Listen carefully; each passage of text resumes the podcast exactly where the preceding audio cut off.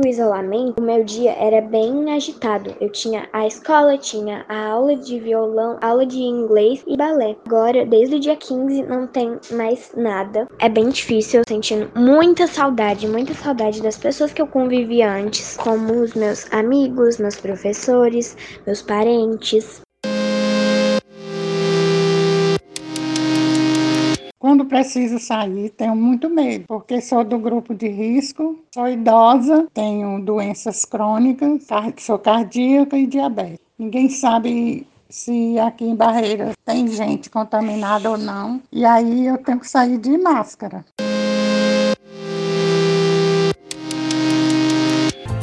Vamos atualizar os números do coronavírus aqui no Brasil. O país tem agora 5.466 mortes, isso de acordo com o balanço do Ministério da Saúde. Os casos confirmados chegaram a 78.162. Uma pesquisa da Fiocruz mostra que o número de óbitos no Brasil dobra, em média, a cada cinco dias.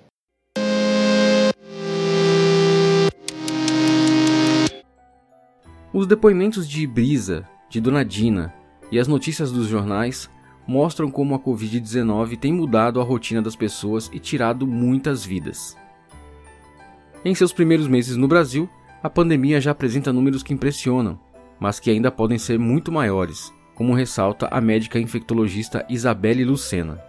A Covid vem se comportando como em outros lugares do mundo, com aumento exponencial do número de casos e já causando colapso do sistema de saúde em alguns estados. Felizmente, isso não é geral, mas a tendência é que os casos venham aumentando em alguns estados e diminuindo em outros. Apesar do grande número de casos no país, esses números provavelmente são bem maiores, já que não se realiza testes em pacientes com quadros leves da doença no início, o isolamento social, a forma mais efetiva de evitar a propagação do vírus, foi adotado em alguns locais e conseguiu controlar o aparecimento de novos casos. Contudo, com o passar do tempo e a necessidade de reativar a atividade econômica, as medidas foram relaxadas e a doença ganhou terreno. O virologista Jaime Henrique Amorim, da UFOB, alerta que o exemplo internacional aponta para o risco dessa ação. A diferença nas taxas de mortalidade entre países que fizeram intenso distanciamento social e os que não fizeram. Então, nos Estados Unidos, Itália e Espanha, os quais não fizeram distanciamento social logo de início, nós temos aí 56 mil, 26 mil e 23 mil mortes até agora, respectivamente. Já Coreia do Sul e Japão, que fizeram distanciamento, nós temos até agora 244 e 385 mortes. Então, a experiência internacional diz muito e devemos aprender com isto. Não temos um remédio com eficácia cientificamente comprovada ainda, não temos uma vacina aprovada para uso em seres humanos. A nossa única estratégia com comprovação científica e prática é o distanciamento social. Defendida por quem é contra o isolamento social, a imunidade de rebanho, que consiste em deixar a população desenvolver naturalmente a infecção para adquirir imunidade ao vírus, é questionada pelo pesquisador da UFOB. A imunidade de rebanho é quando uma grande parcela de uma população desenvolve imunidade contra um determinado agente infeccioso e limita a propagação do mesmo na sociedade, protegendo até os que não são imunes. Hoje em dia, isto é buscado por meio do uso de vacinas, as quais usam micróbios enfraquecidos ou inativados para treinar o sistema imune contra a forma natural do agente infeccioso. Isto pode ser atingido por infecção natural também, mas aí até que a imunidade de rebanho seja atingida, muita gente pode morrer. Então, falar em buscar imunidade de rebanho com infecção natural é admitir que pessoas vão morrer. Isto é razoável? Segundo a infectologista Isabelle, sem o real dimensionamento do quadro da doença pelas autoridades de saúde, a tendência é que os números cresçam ainda mais nas próximas semanas, o que deverá gerar um colapso no sistema de saúde em algumas localidades.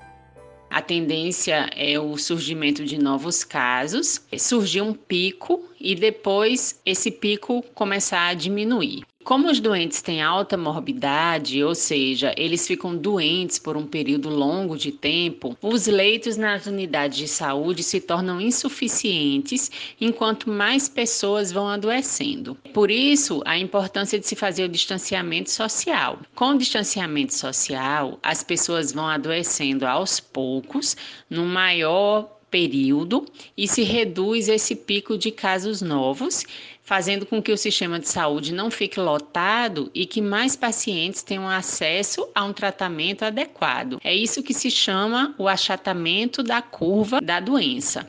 Com isso, com esse achatamento, as autoridades de saúde têm condições de se organizar para receber esses pacientes novos que vão chegando. Apesar da mortalidade da Covid não ser alta, ela é influenciada por vários fatores, como a gente já sabe, doenças pré-existentes como diabetes, problemas de coração, hipertensão, obesidade, pela idade avançada e também pelo acesso ao sistema de saúde. Se a pessoa adoece numa época em que esse sistema de saúde já está em colapso, vai ser mais difícil ela conseguir um atendimento adequado e conseguir se tratar.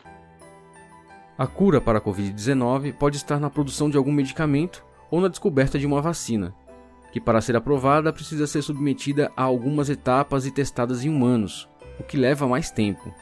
É o que explica o virologista Jaime Henrique.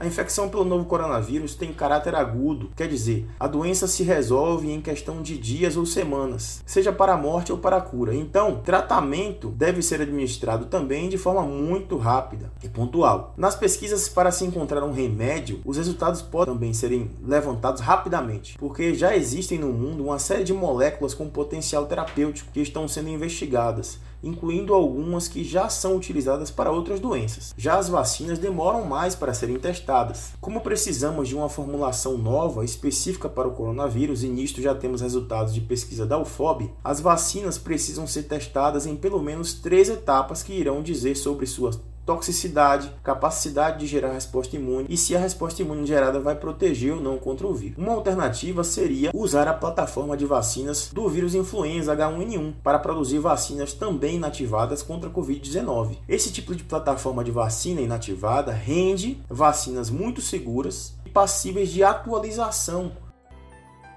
por enquanto, a higienização das mãos, uso de máscaras, a etiqueta respiratória e evitar aglomerações são as medidas mais eficazes que podemos tomar no enfrentamento a essa doença.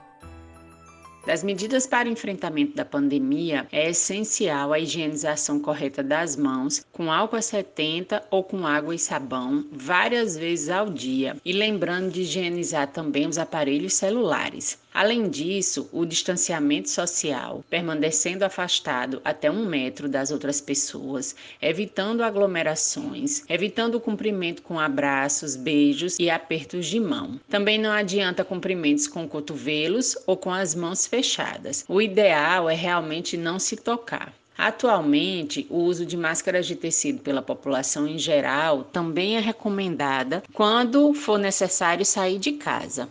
Mas esse uso ele só é eficaz quando a máscara é utilizada de forma correta, cobrindo desde o nariz até o queixo e estando ajustada ao rosto. Isso evita a liberação das gotículas de saliva durante a fala, diminuindo o contágio pelo coronavírus. Lembrando que o uso das máscaras só é eficaz com a lavagem correta das mãos e que não se deve ficar tocando na parte de fora das máscaras nem retirá-las na hora de falar. A crise causada pelo novo coronavírus, infelizmente, está longe de terminar. A doença, que ainda tem diversos aspectos a serem pesquisados, está mudando o nosso modo de viver e nos relacionar em sociedade. Então, até que surja uma vacina, a melhor alternativa é seguir as recomendações sanitárias e ficar em casa sempre que possível.